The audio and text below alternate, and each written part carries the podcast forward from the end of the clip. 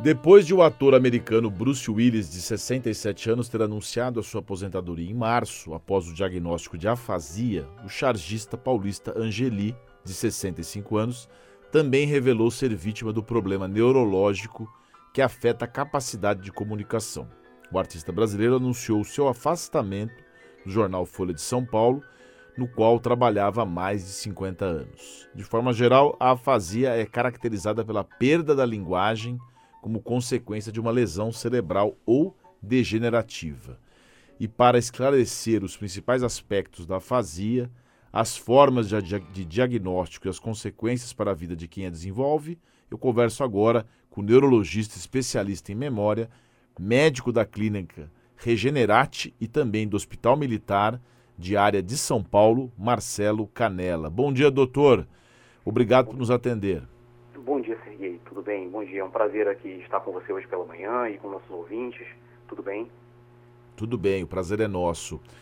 Você poderia explicar o que, que é a afasia, essa doença que tem afetado alguns artistas famosos e por que, que ela é, digamos assim, tão desconhecida, o nome inclusive?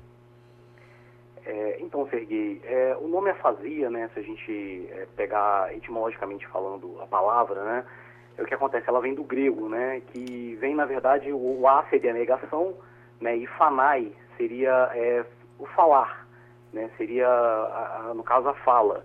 Né, então, seria a fazia, a gente pensa uma, um não falar, né, ou seria uma dificuldade de falar.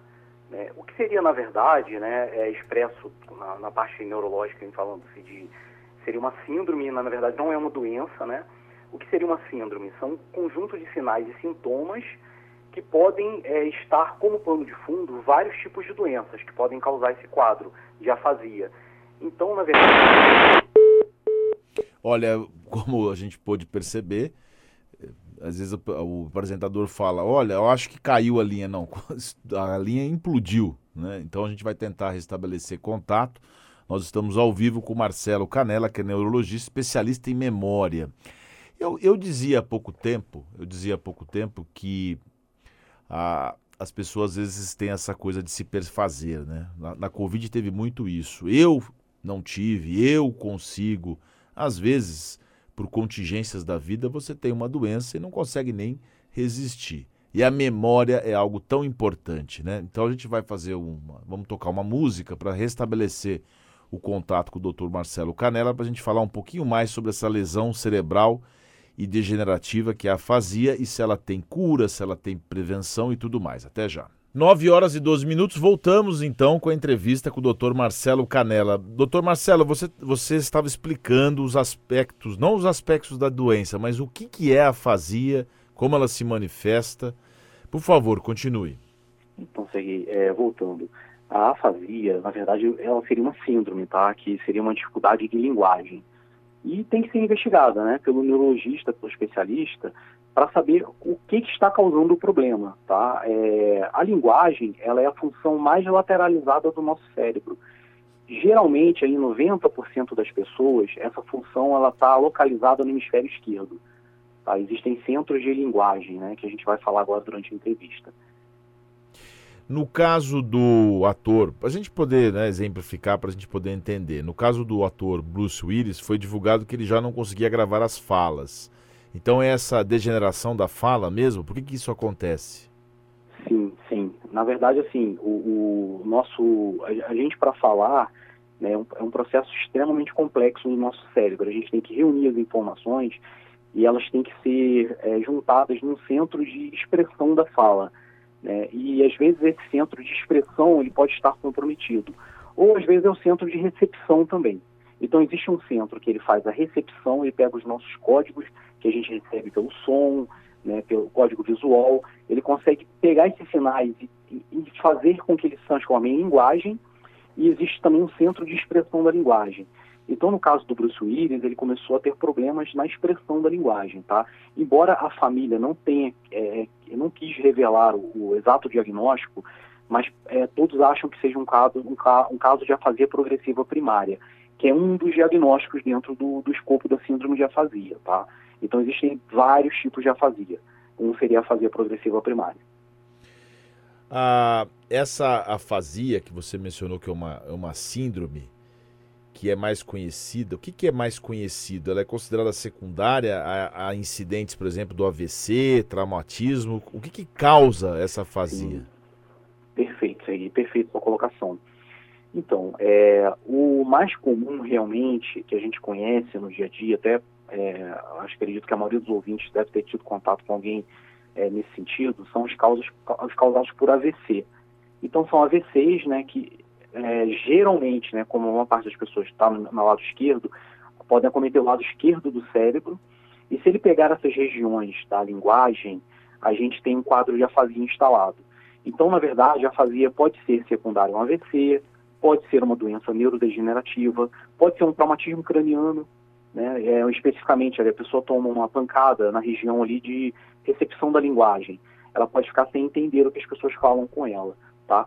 Um exemplo é emblemático, assim, até para é, diferenciar do quadro do Bruce Willis, a atriz Emilia Clarke, né, a Daenerys da série Game of Thrones, ela teve um quadro de afasia, mas o dela foi transitório, porque ela teve um aneurisma cerebral, né, que ela teve uma dor de cabeça muito forte em 2011, e detectaram um aneurisma que ficava próximo a essa área da fala.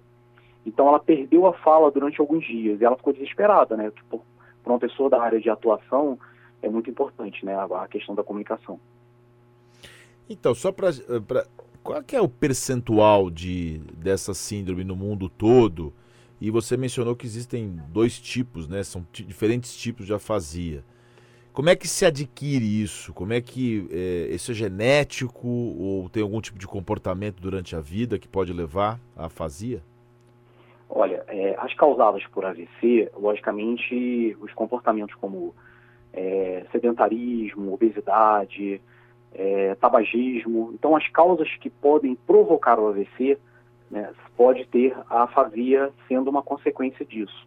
Né? Se o cérebro, o AVC seria um acidente vascular cerebral, né, geralmente são isquêmicos, né, que falta um pouco de sangue no cérebro, e se o sangue realmente faltar nessas áreas que são responsáveis pela linguagem, o paciente pode ser acometido por essa síndrome, tá? Outras causas são os traumatismos, né, logicamente, assim, o uso de capacetes durante é, condução de motocicletas, né, uso de centro de segurança no trânsito, você utilizar também é, equipamentos de proteção em caso de, de esportes um pouco de, que podem causar impacto, também fazem a prevenção nos casos de acidente, que você pode ter um trauma, se afetar essa, essas áreas do cérebro, ele pode causar um quadro de afasia.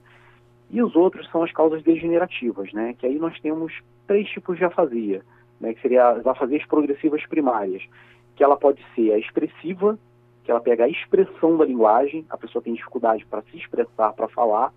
Pode ser a logopênica, que ela pega a compreensão, então a pessoa não consegue entender o que lhe é falado e às vezes ela consegue até se comunicar bem, mas ela não consegue entender as pessoas. E existe um, um quadro que é um pouco mais raro, que são a fazer progressiva primária, a semântica, tá? É, existe um componente genético, sim, nessas degenerativas, mas assim, é uma porcentagem percentil baixo, tá? Menos de 5% dos casos são genéticos.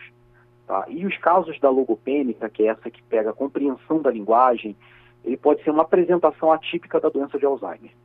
Os outros já geralmente são outras doenças neurodegenerativas.